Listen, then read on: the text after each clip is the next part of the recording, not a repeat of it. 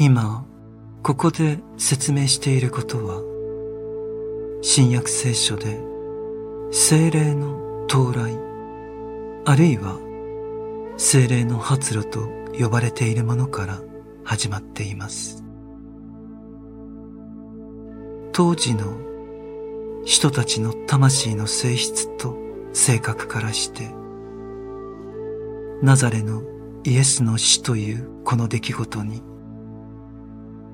本当の意味で参加することは異常な意識状態でなければ不可能だったのです。ペテロにまたヨハネとヤコブに彼らの人生におけるもう一つの瞬間。第五福音書によってのみその威厳を明らかにすることができる。その瞬間を必然的に思い起こさせることになったのです。イエスは言います。見よ。しかし彼らは眠ってしまったのです。この時すでに彼ら人たちの魂に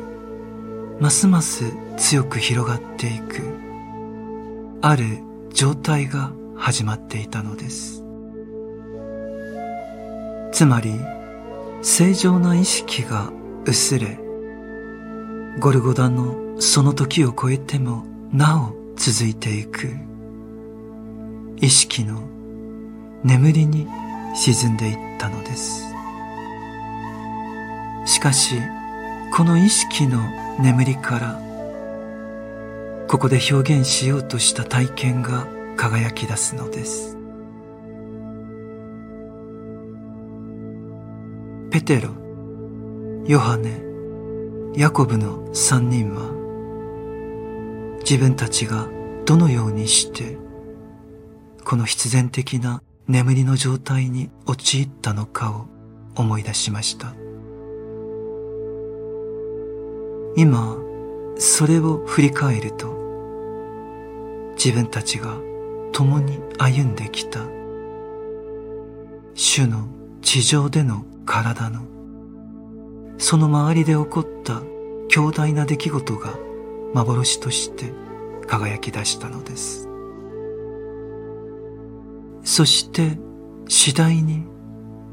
沈んでいた夢が人間の意識に上がってくるように。人たちはこの数日間に起こったことを意識するようになったのです。人たちは通常の意識ではこの出来事を経験していませんでした。ゴルゴダの出来事からペンテコステまでの間人たちの魂の奥底に沈んでいたものが今その意識の明るみに浮上してきたのです。この期間は彼ら人たちにとって最も深い眠りの期間であったように思われました。とりわけ昇天と呼ばれる出来事から精霊降臨までの数日間はそうだったのです。今振り返る意識の中にゴルゴダの謎からキリストイエスの昇天までの全期間が一日一日と人たちの魂の前に次第に現れてきました。人たちはそのすべてを生きてきたのです。しかし今になってようやくしかも奇妙でさらに神秘的な方法でそれを意識するようになったのです。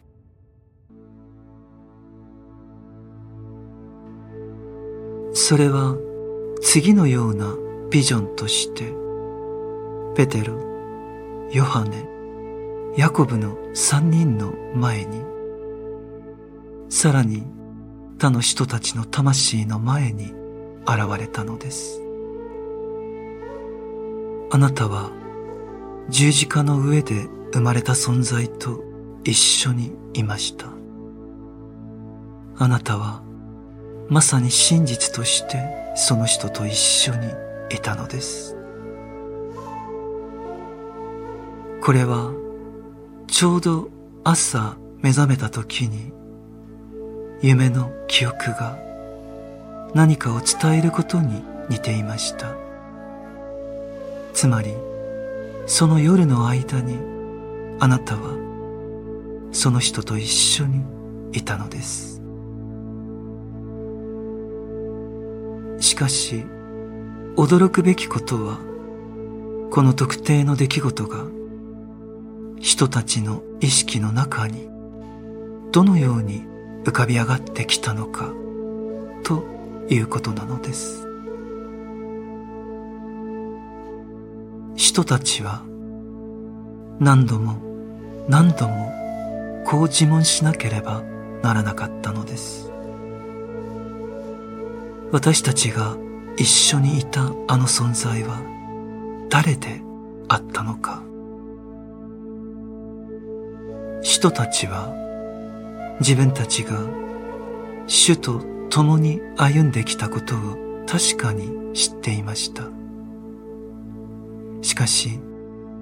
当時の人たちの前にあったその姿を今絶対的な宇宙の愛によって彼らの前にビジョンとして現れたその姿の中に認めることはできなかったのです。人たちは私たちがキリストと呼んでいる存在とゴルゴダの秘儀の後にも一緒に行動している自分たちを見たのです。そしてキリストが御霊の領域からどのように教え指導したのかも見たのです。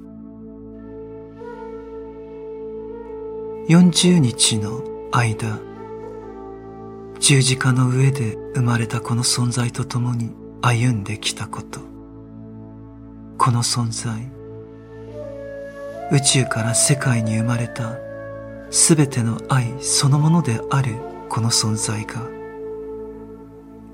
彼らの教師であったことを知っていました。しかしその人の言葉を理解するほど熟成していなかったことを悟るようになったのです。そして人たちは自分たちが魂の力でのみ潜在的に主の教えを受け入れる義務を負っていたこと。主が与えてくれたものを普通の意識では理解することができずまるで無有病者のように主と共に歩き回っていたことに気がついたのです。この40日の間彼らは自分たちには全く馴染みのない意識で主キリストの話に耳を傾けていたのです。それが今ペンテコステの時に初めて人たちの中に生き返ったのですこの存在は人たちの霊的な教師として現れ、人たちに謎を教えました。しかしそれは、この存在が彼らを全く別の意識状態に連れて行ったからこそ、理解することができたのです。そのため人たちはこの時に至るまで自分たちがキリストと共に復活したキリストと共に歩んできたことを気づくことができませんでした人たちは今になって初めて精霊降臨において自分たちに本当に起こったことを認識したのです。ではゴルゴダの出来事の前に肉体において共に歩んだ人とその存在が全く同じであることをどのようにして認識したのでしょうか？それは次のように説明することができるのです。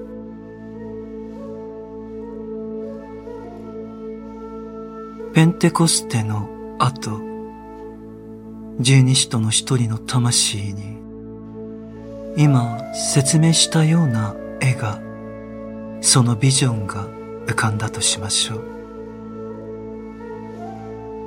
彼は自分が復活した方とどのように過ごしたのかを見たのです。しかし彼はこの存在を認識できませんでした。それから別のビジョンが現れてきました。その絵は純粋に霊的なビジョンと混ざり合ってゴルゴダの秘儀の前にキリストイエスの臨在の中で人たちが実際に体験した出来事を表していました。人たちはキリストイエスから御霊の神秘について教えられていると感じる場面がありました。しかし人たちはこの存在を認識することができずただこの霊的な存在の前にいる自分たちを見ているだけだったのです。そしてこの存在を認識するためにこの絵はそのままの形でキリストイエスと共有したその経験としての最後の晩餐の絵に融合されたのです。この使徒の意識の中に復活したその方との超感覚的な体験が点灯されるためにそこにいわばその背後で働く最後の晩餐のビジョンがあったことをすべての現実の中で思い描いてみてください。その時使徒たちは自分たちと肉体を持って共に歩んだその方がゴルゴダの秘儀の後に現れた。全く異なる姿で今まさに自分たちを教えてくれている存在であることを知ったのです。眠りのようなその意識状態から想起されたものはその眠りが始まる前の出来事の記憶写真と織り交ぜられていました。人たちはこれをあたかも二枚の絵が重ね合わされているかのように体験したのです。一つはゴルゴダの謎の後の体験でありもう一つは意識が混濁する前の体験でした。そして人たちはこの二つの存在が一緒になっていることに気がついたのです。復活した存在と肉体をもって比較的短い時間の間一緒に行動していたその存在です。そして今、使徒たちは自分自身にこう言い聞かせました。私たちがすべてに広がる宇宙の愛によって目覚める前、私たちはまるで日常の意識から連れ去られたかのようなものでした。そして復活されたキリストが私たちと共におられたのです。私たちは何も知らずに神の王国に連れて行かれました。キリストは私たちと一緒に歩き回り、神の王国の神秘を私たちに明らかにされたのです。私たちは今、かつて夢の中でそれを体験したかのように、その神秘を意識し始めたのです。これらは、ゴルゴダの秘儀の後に、使徒たちがキリストと共に体験したビジョンと、ゴルゴダの秘儀の前に、キリストイエスと共に肉体をもって通常の意識で実際に経験した出来事が必ず一致することであったのです。つまり、その象徴として最後の晩餐があるのです。最後の晩餐は私たち全人類がその場を囲んでいたその象徴なのです。